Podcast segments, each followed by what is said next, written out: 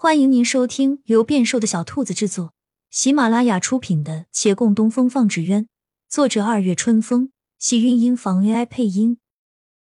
欢迎订阅，期待你的点评。第六十五集，刚刚碰到脸，月兰立时一僵，她的身形亦无力，连退后的动作都难以做到了。也或许。某样神思重新掌控着他的躯体，叫他潜意识里根本不想后退。可他还是强迫自己转过了脸，轻声呼道：“别！”莫长青的手陡然顿住，他忘记了他饮过一盏茶。他收回手，在他面前不退不进，看那极尽隐忍的脸上，血与汗混合，滴滴落下。他猜到他很难过。又痛心，他本不该在此处。他走过的这些年，往远看是刘叔带着三个小家伙一路陪他；往近看是这三个小家伙一路护着他。什么为人师长，他还好意思答应刘叔以后会照顾他们？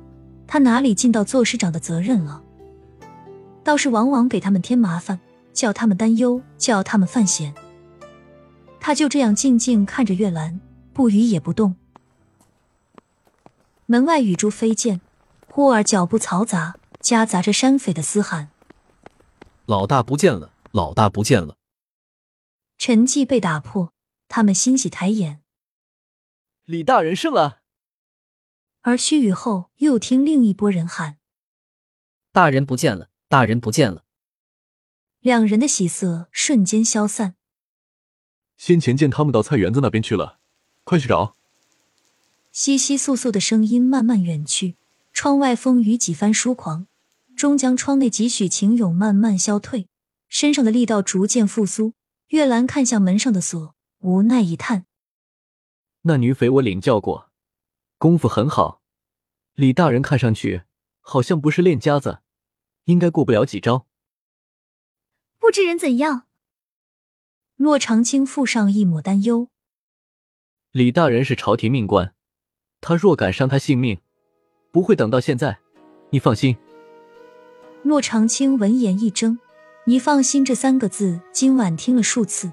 他痛也好，惊也好，怕也好，只要听他说这话，就似一剂良药，真的能安下心来。只有此刻，叫他有些彷徨。他的确不放心，要是李大人因为救他而有闪失，他没法跟官府交代。但莫名的。并不想听月兰因此事说这句话，他想和以前一样解释清楚，而话着嘴边又停住。这一次，他觉得自己是真的想多了，思绪万千，平添烦扰。门外又有响动，将他的神思拉回，脚步声越来越近，是冲着他们的房间来的。月兰警觉，抬起手臂，习惯性的护在他面前。那声音在门边就停了下来，但听哗啦一声，一串钥匙自门缝中丢了进来，说话之声响起：“你们试一试哪个能用。”声音温润如朗月，并非山匪，也不像是衙役。县衙里的衙役们，他们多少会有些耳熟。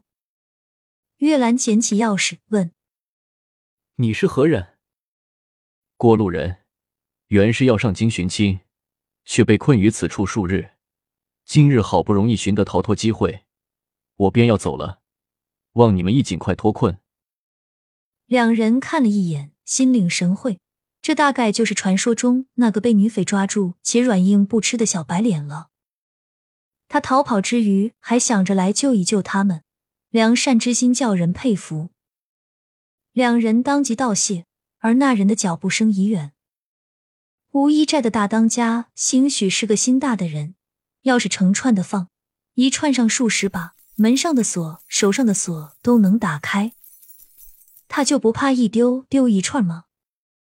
两人出了房门，风雨未止，堂前叫嚣之声不断，后院倒还安静。月兰路过一敞开着门的厅堂，往里瞥了一眼，顺手抓下挂在墙上的球衣，将洛长青裹住，而后揽在怀里。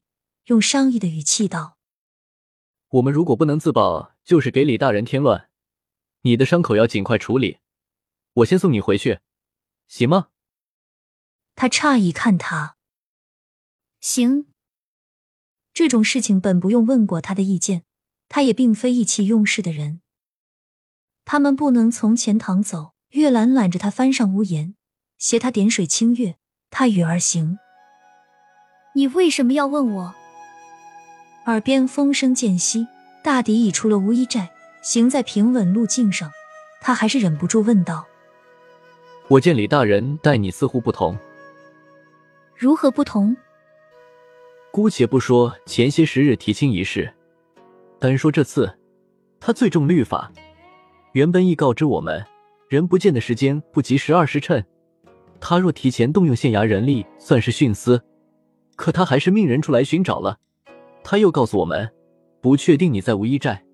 若带人贸然上山，会让两边结怨，山匪生乱，唯恐百姓遭殃。可今晚他还是来了，所以关于他的事情。我总应该问一问你，洛长青垂眸。